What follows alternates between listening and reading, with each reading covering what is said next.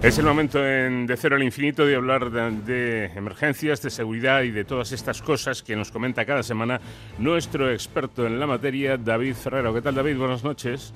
Muy buenas madrugadas, Paco. Efectivamente, hoy además hablamos de seguridad desde un prisma más internacional, pero no por ello dejamos de abordar un tema que es de gran interés para nuestro país, como es la lucha contra las nuevas formas de terrorismo del siglo XXI y lo hacemos en el marco del primer Congreso Internacional de Seguridad y Ciudadanía, acogido hace unas semanas por la Universidad Pontificia de Comillas, y donde se puso de hecho de relieve el impacto que el terrorismo, que es cada vez más internacional y cada vez más globalizado, tiene en las sociedades de este siglo.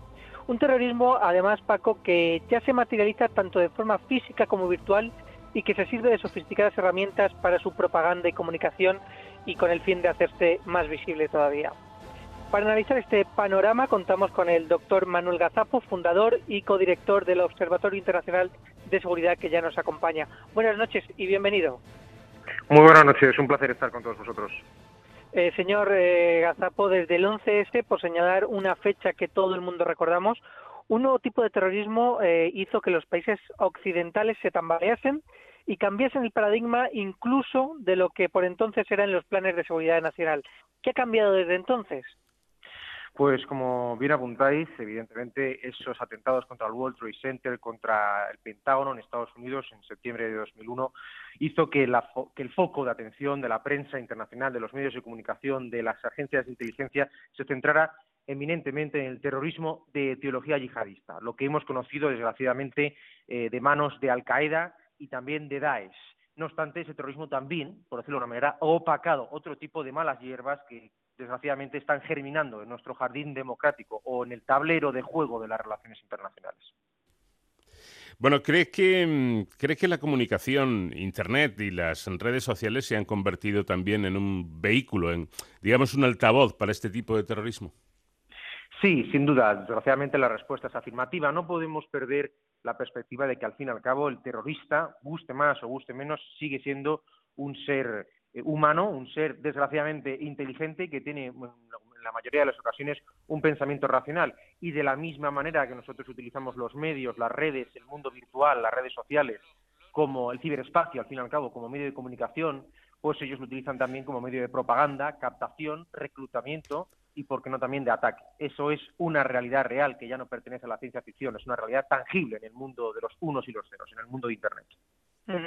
Eh, a raíz del congreso que, acabamos de mencionar, se acaba de publicar también el libro Seguridad Ciudadana, Desviación Social y Sistema Judicial, en el que usted mismo señala cómo los fenómenos eh, terroristas del siglo XXI serían los actos violentos yihadistas que estamos comentando, pero también aquellos que surgen de movimientos de extrema derecha. Dos posiciones que a priori pues, están radicalmente enfrentadas, pero que, como apunta en su análisis, tienen muchas similitudes, ¿no es así?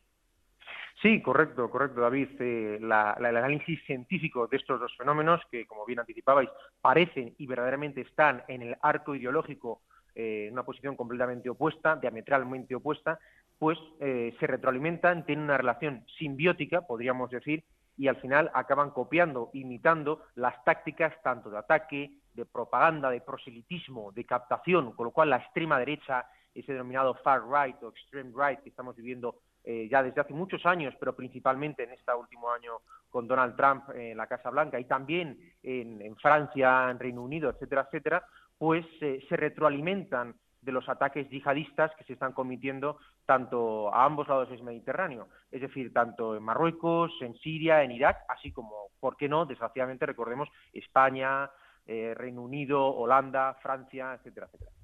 ¿Y, cómo es posible que, en un mundo, como estábamos señalando, cada vez más globalizado, con cada vez mayor información, esas verdaderas autopistas de la información, bueno, pues parece que ciertos movimientos extremistas están cada vez más presentes? Bueno, al fin y al cabo, teniendo en cuenta que toda la sociedad, independientemente de los grupos eh, de ciudadanos o de grupos sociales estemos refiriendo, todos acabamos o acaban haciendo uso del ciberespacio, de Internet, ya sea para utilizarlo como medio de información, como canal de mensajería o como catalizador para conseguir algo. Entendamos Internet como un, un mecanismo para conseguir un trabajo. Ellos saben, los terroristas, los extremistas, saben que nosotros nos encontramos en Internet, de la misma manera que ellos utilizan esos canales eh, virtuales para obtener sus eh, beneficios. Por lo tanto, ellos trasladan, igual que lo hace el crimen organizado, igual que lo hace el crimen organizado, trasladan sus actividades al mundo de Internet y ahí nos exponemos como verdaderamente vulnerables. No tenemos una cultura de seguridad y sobre todo una cultura de seguridad digital que nos permita anticiparnos o reaccionar apropiadamente ante este tipo de retos. Vemos cómo gente cada vez más joven se está radicalizando por parte de grupos neonazis o por parte de grupos de extrema, de, extrema derecha o por parte de eh, grupos yihadistas. Recordemos la cantidad de chicas y chicos jóvenes que han viajado desde Europa, desde el suelo occidental de Reino Unido, de Francia, de Bélgica, de España, de Francia, de Alemania, al Daesh, a las guerras que este grupo terrorista estaba librando en Siria, en Irak. Eso está ocurriendo ergo nos exige como sociedad democrática, como sociedad autocrítica y responsable, trabajar mucho más en las contranarrativas y en las narrativas proactivas que eviten este tipo de radicalizaciones, insisto, ya no solo en el plano físico, sino también en el plano digital, en el plano virtual. Aunque Daesh eh, sigue estando ahí muy debilitado, mucho más que estos años atrás, pero sigue estando ahí la amenaza, eh, ¿estamos exentos de sufrir un atentado terrorista en Europa. Ya hemos visto que no con los últimos eh, acontecimientos en Francia, por ejemplo, pero ¿y en España? Bueno, evidentemente la respuesta es, eh, es, negativa, ojalá pudiera ser positiva, ojalá pudiéramos decir a nuestra audiencia que nos escucha esta noche que España está libre de riesgo. No, la alerta antiterrorista en España sigue estando en un nivel 4 sobre 5 y esa es el, la principal y más fácil, comprensible más clara explicación de que la amenaza sigue existiendo, sigue estando presente, aunque ya eh, no ocupe quizás los principales titulares eh, de los grandes medios de comunicación nacionales e internacionales, quizás también porque el trabajo de nuestras fuerzas de seguridad del Estado, el trabajo de las agencias de inteligencia está haciendo lo suficientemente efectivo y eficaz como para neutralizar, como para neutralizar y prevenir los ataques antes de que se materialicen. Pero evidentemente España eh, no está libre de esta amenaza, insisto, ni de la amenaza de la extrema derecha, de los grupos terroristas neonazis, ni o del supremacismo blanco, ni tampoco de ese terrorismo yihadista que tan desgraciadamente conocemos y que tan duramente estamos viviendo, que estamos viviendo de un tiempo a esta parte, desde 2004 hasta ahora, como también vivimos en su momento el terrorismo que implementó la banda terrorista ETA, por suerte ya olvidada y enterrada gracias, insisto, al esfuerzo como estamos haciendo también con el terrorismo yihadista, gracias al esfuerzo de la ciudadanía, del Estado de Derecho y de las fuerzas y cuerpos del Estado. Una última pregunta para, terminar. Una vez me dijo un experto en terrorismo, un experto norteamericano, que eh, al terrorismo solo se le podía combatir con inteligencia, con, operaciones de inteligencia. Eh, ¿Esto actualmente sigue siendo así?